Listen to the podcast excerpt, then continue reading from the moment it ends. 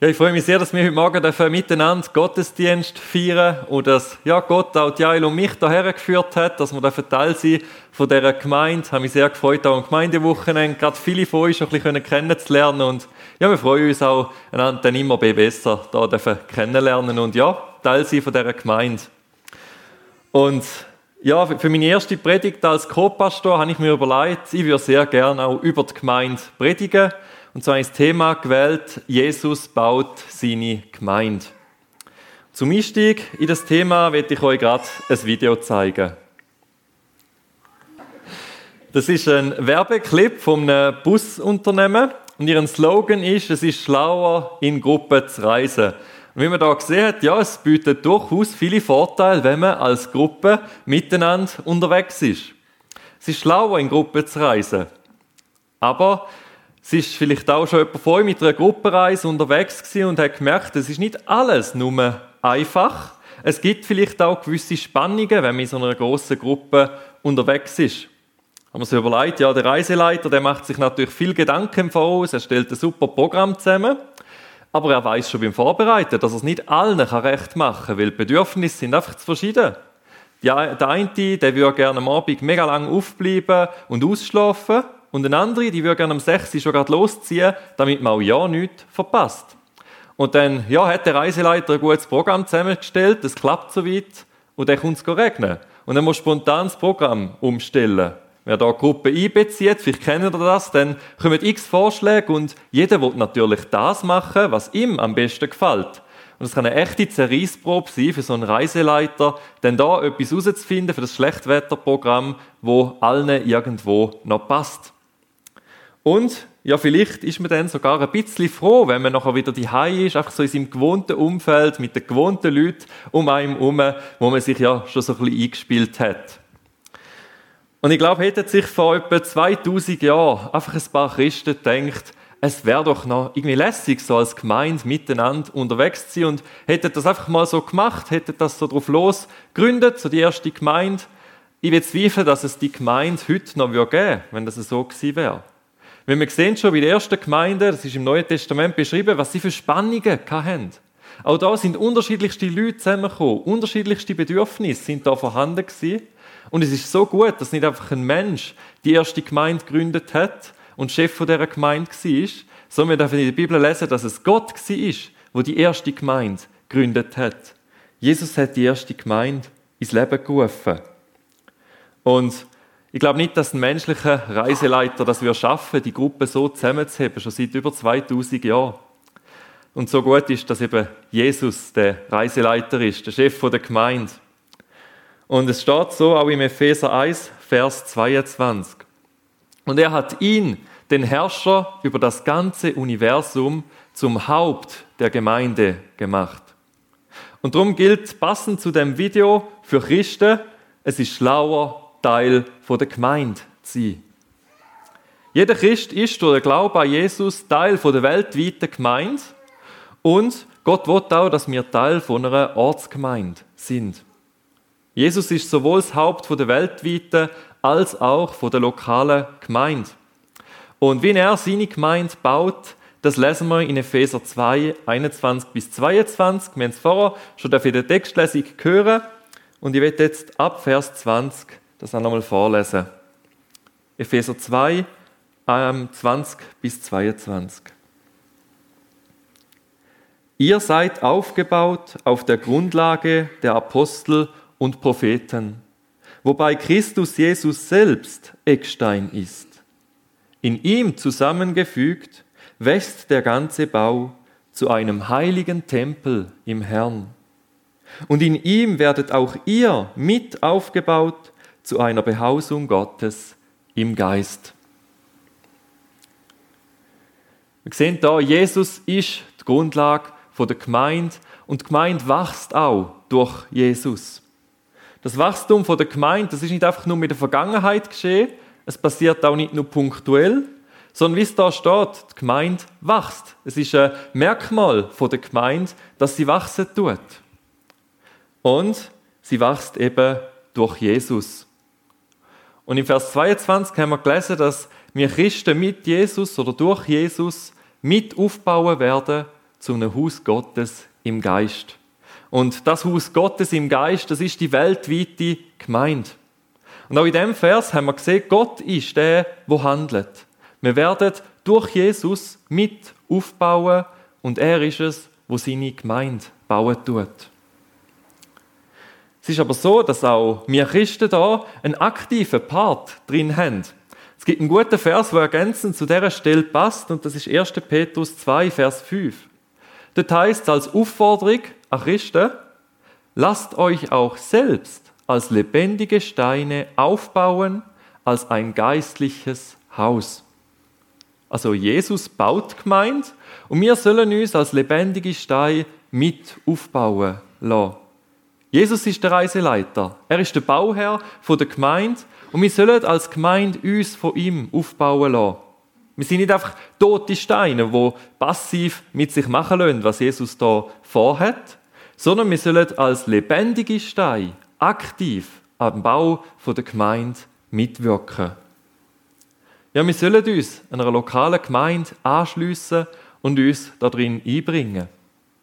Gott will nicht, dass ein Christ einfach für sich selber unterwegs ist, dass er allein bleibt, sondern dass man eben ein Teil ist von der Gemeinde, sich aktiv in den Bau einfügen lässt. Und dass man sich aktiv von Gott lässt, brauchen das bedeutet nicht, dass man einfach so ein bisschen da sitzt und darauf wartet, dass eine Gelegenheit von außen an einem wird, um sich irgendwo in den Bau einzufügen, sondern es bedeutet wirklich aktiv sich einzubringen, nach einer Gelegenheit zu suchen, wo ist mein Platz da in der Gemeinde? Und vielleicht auch mal etwas ausprobieren und schauen, habe ich da vielleicht eine Begabung? Wir müssen nicht darauf warten, dass uns zuerst jemand zieht. Wir dürfen einmal den ersten Schritt machen im Glauben und etwas ausprobieren und unseren Platz in der Gemeinde finden.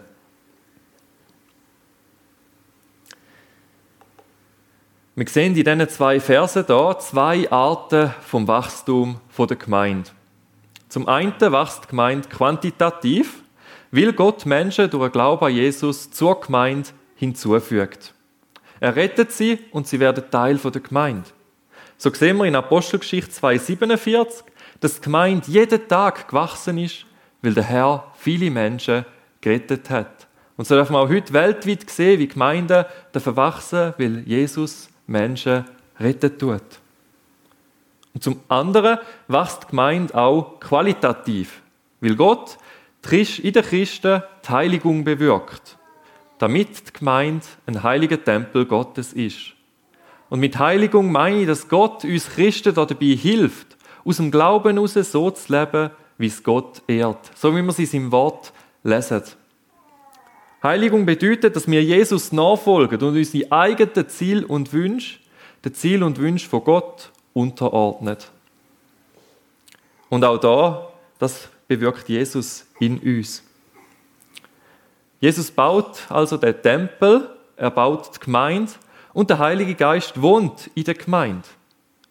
Die Gemeinde, da ist, wie es steht, eine Behausung Gottes im Geist. Er wohnt durch den Heiligen Geist in jedem Christ und in jeder Gemeinde. Ist uns das bewusst, dass Gott da in dieser Gemeinde wohnt? Er wohnt nicht da, weil es ein besonders heiliges Gebäude ist. Ich finde es ein super Gebäude, aber das ist nicht der Grund, dass der Heilige Geist da innen wohnt, sondern wir sind der Grund. Weil er in uns Christen wohnt, wohnt er auch da in der Gemeinde und ist mitten unter uns.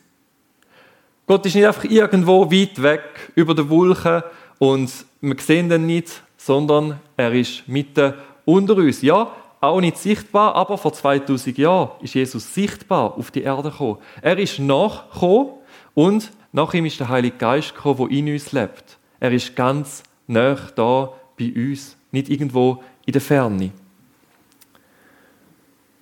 Und eine weitere wunderschöne Stelle ist Epheser 5, 25. Und dort sehen wir nämlich, wie unglaublich fest Jesus seine Gemeinde liebt. Das heißt dort, dass Jesus die Gemeinde liebt und sich selber am Kreuz für die Gemeinde hingegeben hat. Und das ist die größte Liebe, dass Jesus sein Leben für die Gemeinde gegeben hat. Er hat das Leben für uns gegeben.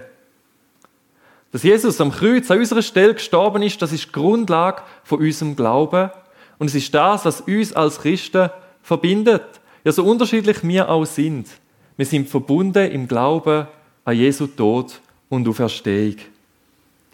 Und das soll auch in unserem Miteinander, in der Gemeinde, im Miteinander als Christen zum Ausdruck kommen. Es heißt, dass an unserer Liebe untereinander die Welt soll erkennen, dass wir an Jesus glauben. Ich wage mal zu behaupten, dass wir alle aber auch wissen, dass die Liebe zueinander in der Gemeinde nicht immer im gleichen Maß vorhanden ist. Die Gemeinde ist noch nicht der Himmel. Und wir sind zwar durch Jesus vor Gott gerecht gesprochen, aber was die Heiligung anbelangt, eben in der Nachfolge von Jesus leben, immer mehr so leben, wie Jesus gelebt hat, da sind wir noch nicht am Ziel. Und solange wir auf der Welt sind, sind wir in dem Prozess drin, dass wir immer mehr so leben wie Jesus. Und solange wir in dem Prozess sind, werden wir einander auch noch verletzen und wir werden dann noch sündigen. Und so ist die Gemeinde auch ein Übungsfeld, wo wir dürfen lernen, anderen zu vergeben und auch lernen, andere um Vergebung zu bitten. Dabei dürfen wir auf Jesus schauen. Wir dürfen daran denken, wie viel das er uns vergeben hat. Es ist viel mehr, als dass wir jemandem müssten vergeben Und so können auch wir vergeben, wenn wir schauen, wie Jesus uns vergeben hat. Und genauso dürfen wir auch hier in dem Vers sehen, wie sehr Jesus die Gemeinde liebt. Und so sollen auch wir die Gemeinde lieben. Weil Jesus uns liebt, sollen wir diese Liebe anderen weitergeben. Und wenn es dir mal schwerfällt, zum die Gemeinde lieben oder gerne in die Gemeinde zu gehen, dann bitte Jesus um seine Hilfe. Bitte ihn, dass er dir etwas von seiner grossen Liebe für die Gemeinde schenken tut. Bitte ihn, dass du die Gemeinde so sehen wie er sie sieht. Und bitte ihn, dass er dir hilft, auch regelmäßig in die Gemeinde zu gehen, wenn du gerade nicht so Lust hast drauf oder gerade nicht so viel Liebe für die Gemeinde empfindest. Weil was Jesus über die Gemeinde sagt und was er für die Gemeinde empfindet, das wiegt mehr, als was unsere Gefühle uns gerade dazu sagen. Und darum, wenn wir, uns, wenn wir Jesus bitten, dass er uns die Liebe und Freude für die Gemeinde immer wieder neu schenkt und dass wir uns als lebendige Steine in die Gemeinde einfügen lassen. Wie Jesus seine Gemeinde baut, das sehen wir auch, wenn wir uns anschauen, was Jesus für ein Ziel hat mit der Gemeinde. Zum Ersten soll die Gemeinde Gott verherrlichen. Tut alles zur Ehre Gottes. Christen werden Gott in Ewigkeit arbeiten. Ja, und schon jetzt auf Erde dürfen wir Gott preisen, ihn arbeiten, ihm Lieder singen. Und wir sollen Gott im Persönlichen und besonders auch im Miteinander in der Gemeinde arbeiten und ihn ehren. Wie wir es auch schon im Lobpreis heute Morgen wieder miteinander gemacht haben. Und wir verherrlichen Gott eben, wenn wir Jesus die Ehre geben, ihn arbeiten, ihm nachfolgen und uns an seinem Erlösungswerk freuen und die Freude auch mit anderen teilen. Das zweite Ziel ist, dass sich Christen in der Gemeinde gegenseitig erbauen sollen. Und so heißt es in der Bibel, alles geschehe zur Erbauung und erbaut einer den anderen.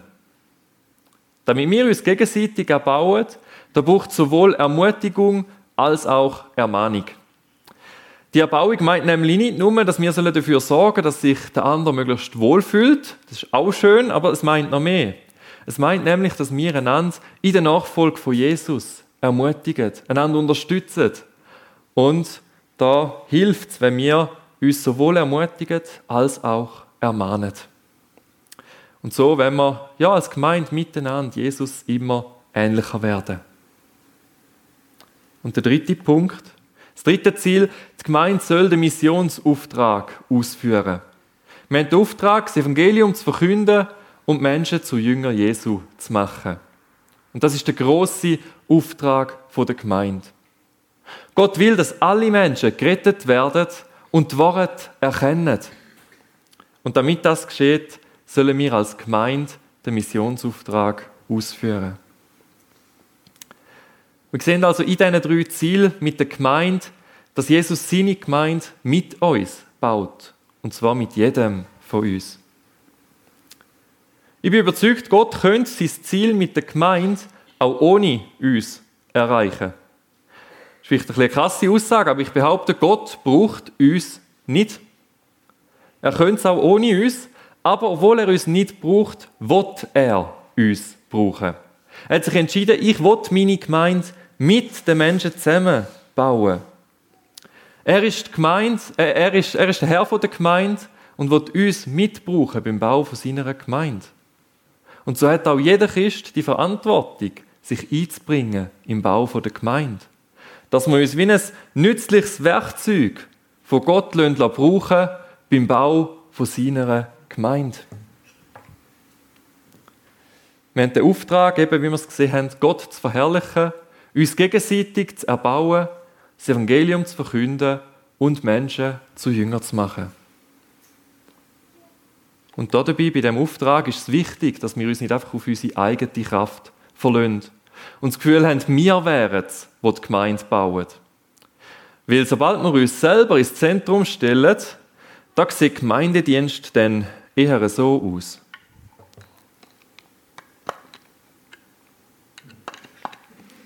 Also, ein bisschen voran komme ich schon, aber auf Tour wird es ein bisschen anstrengend und bringt nicht so viel, oder? Etwas fehlt. Der Akku fehlt. Und das ist etwas Entscheidendes. Und wir haben vorhin in der Textlesung aus Epheser 2, Vers 10 gehört, dass wir in Jesus zu guten Werk geschaffen sind, wo Gott schon vorbereitet hat, damit wir sie sollen tun. Gott hat also das Werk vorbereitet und wir sollen ihn ins Zentrum stellen. Die bildliche Beschreibung von der Wohnung Gottes im Geist, da im Vers 22, passt sehr gut dazu. Weil Gott wohnt nicht mehr nur in der Stiftshütte oder im Tempel zu Jerusalem, sondern er wohnt in jedem Christ. Und jeder Christ hat bei seiner Wiedergeburt, das heißt, wenn er zum Glauben an Jesus Christus gekommen ist, den Heiligen Geist empfangen. Und so wohnt Gott durch den Heiligen Geist in jedem Gläubigen. Und der Heilige Geist befähigt uns, Gott als Werkzeug zu dienen. Und wenn wir jetzt also Gott im Vertrauen dass auf seine Kraft und aus der Kraft vom Heiligen Geist heraus dienen, dann sieht unser Dienst viel mehr so aus. Ist doch wesentlich effektiver als ohne Akku. Jeder Christ hat den Akku. Der Heilige Geist lebt in jedem Christ. Und darum lasst uns den Akku auch brauchen und wirklich aus seiner Kraft heraus die Werke tun, die Gott für uns vorbereitet hat. Nicht im Vertrauen auf unsere eigene Kraft, nicht, dass wir uns selber ins Zentrum stellen, sondern im Vertrauen auf Jesus, mit ihm vor Augen und im Zentrum. In 1. Petrus 4, Vers 10 steht, dass der Heilige Geist jedem Christ mindestens eine Gabe gibt, wo wir zu Gottes Ehr und für die Gemeinde sollen einsetzen sollen. Jesus will jeder Christ als Werkzeug beim Bau von seiner Gemeinde brauchen. Und im 1. Korintherbrief steht, dass der Heilige Geist die Gaben nach seinem Willen zuteilt. Und zwar so, dass wir uns in der Gemeinde auch ergänzen mit unseren Gaben. Wir sollen uns unterstützen. Und das heisst auch, dass kein Christ alle Gaben hat und kein Christ hat keine Gabe. Also der Heilige Geist schenkt jedem Christ mindestens eine Gabe. Und wenn du deine Gabe noch nicht kennst, dann kannst du Gott darum bitten, dass er sie dir zeigt. Du einfach mal neu einbringen und auch herausfinden, wo liegen meine Begabungen. Und wir dürfen ihn darum bitten, dass er uns mit den Gaben beschenkt.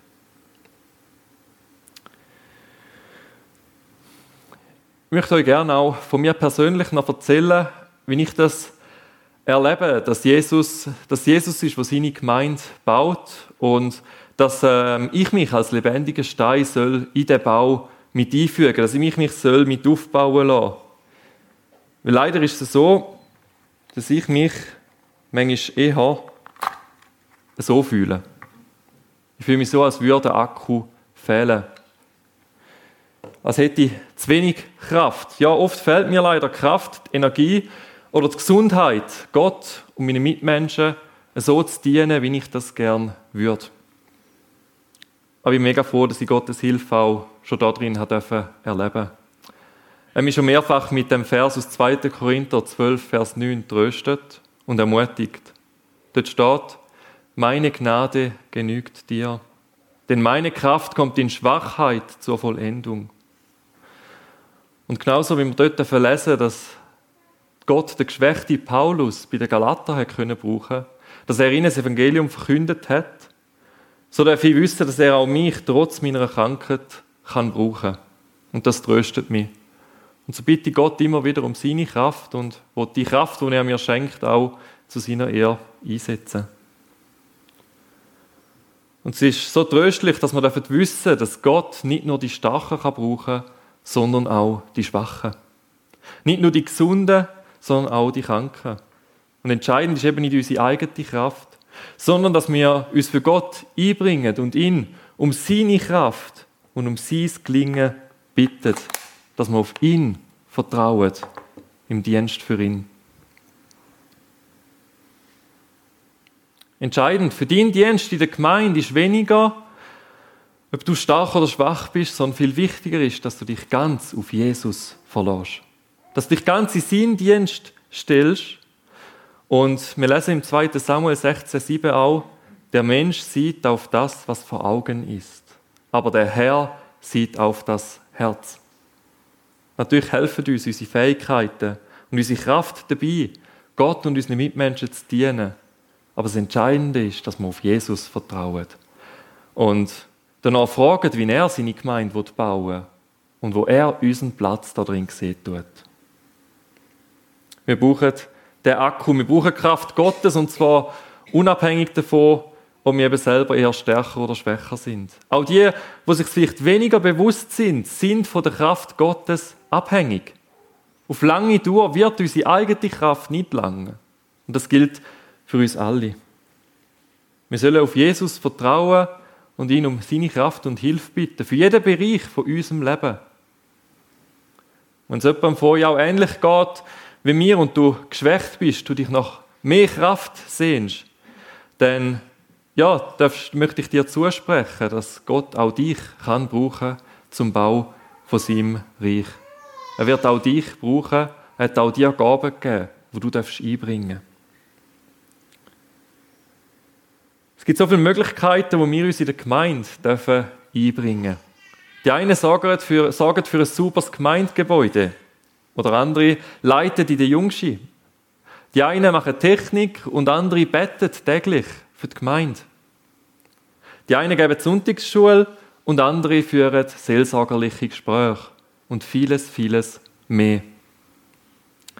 Wenn wir uns unseren Gaben und unserer Kraft entsprechend einsetzen und eben auf die Kraft von Gott vertrauen, dann dürfen wir gewiss sein dass Gott uns auch wird brauchen und uns mit seiner Kraft wird stärken. Wir sehen auch in der Bibel, dass Gott die verschiedensten Menschen hat können brauchen. Gott kann einen starken Simson genauso brauchen wie einen geschwächten Paulus. Der Simson ist ein sogenannter großer Richter in Israel und er hat gegen die Philister gekämpft. Und der Paulus hat eben bei den Galater in Schwachheit das Evangelium verkündet. Gott kann eine freundlich dienende Tabitha genauso brauchen wie eine brachiale Jael. Tabitha, sie hat viel Gutes zu tun und sie hat Kleider gemacht für die Witwe. Und so hat Gott sie gebraucht. Und Jael, sie hat den findlichen Heerführer, den Sisera, mit einem Zeltpflock erschlagen. Auch so hat Gott sie gebraucht. Für ganz andere Art und Weise. Gott kann einen gelehrten Paulus genauso brauchen wie einen ungelehrten Petrus. Der Paulus hat eine sehr gute Ausbildung genossen und er hat zu den Gelehrten von Israel gehört. Gott hat ihn unter anderem als Schreiber von vielen Briefen im Neuen Testament gebraucht. Und der Petrus, er ist ein einfacher Fischer gewesen.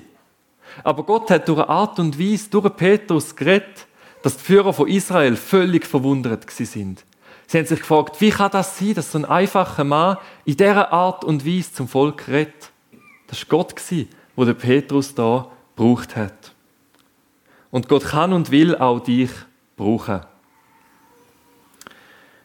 Ich habe jetzt während der Predigt schon mehrere Anwendungen formuliert oder angetönt und ich würde gerne so zum Schluss noch zusammenfassen.